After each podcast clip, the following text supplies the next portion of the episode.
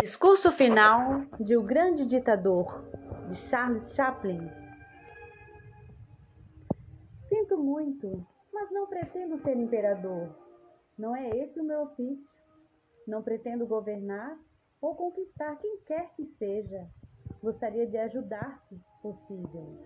Judeus, gentil, negros, brancos. Todos nós desejamos ajudar uns aos outros. Os seres humanos são assim. Desejamos viver para a felicidade do próximo, não para o seu infortúnio. Por que havemos de odiar e desprezar uns aos outros? Nesse mundo há espaço para todos.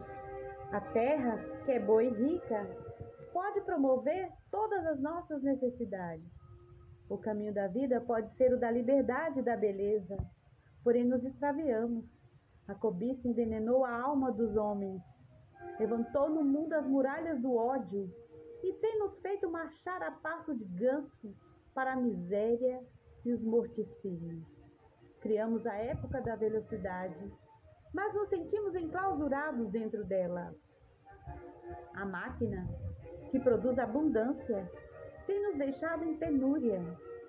Nossos conhecimentos fizeram-nos céticos, nossa inteligência empedernidos e cruéis. Pensamos em demasia e sentimos bem pouco. Mas do que máquinas? Precisamos de humanidade.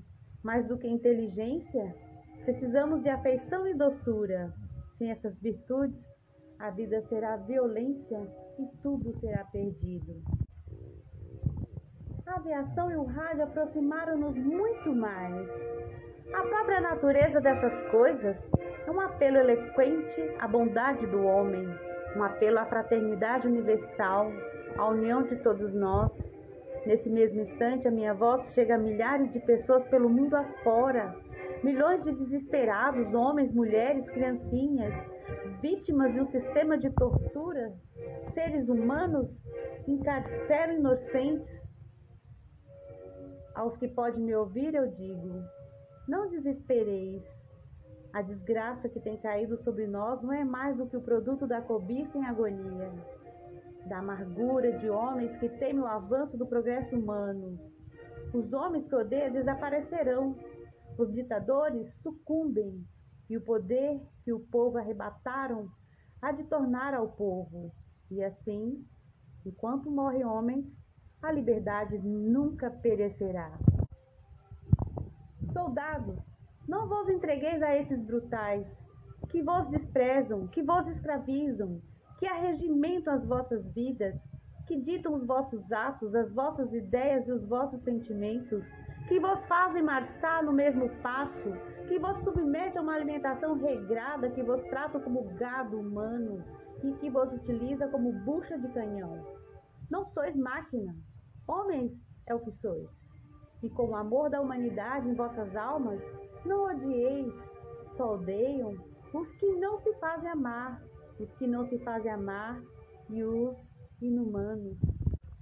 Soldados, não batalheis pela escravidão, lutai pela liberdade.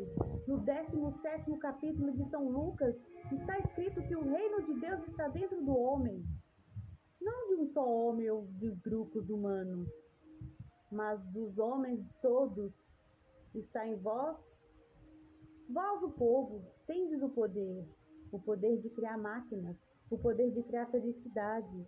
Vós, o povo, tendes o poder de tornar essa vida livre e bela, de fazer-lhe uma aventura maravilhosa.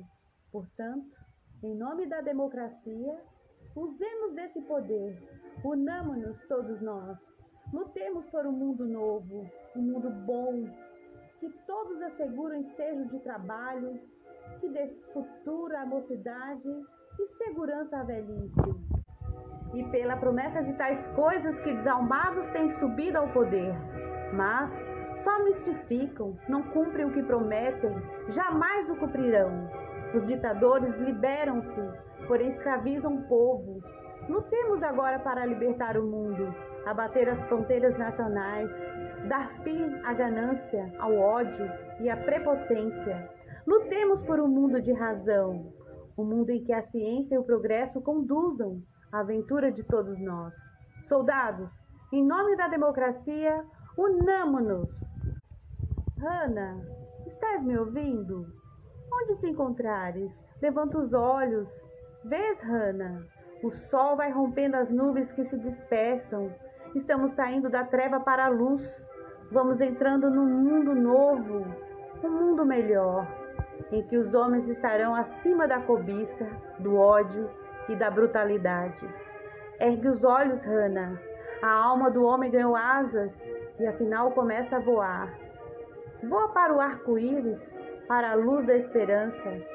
Ergue os olhos, Hana. Ergue os olhos.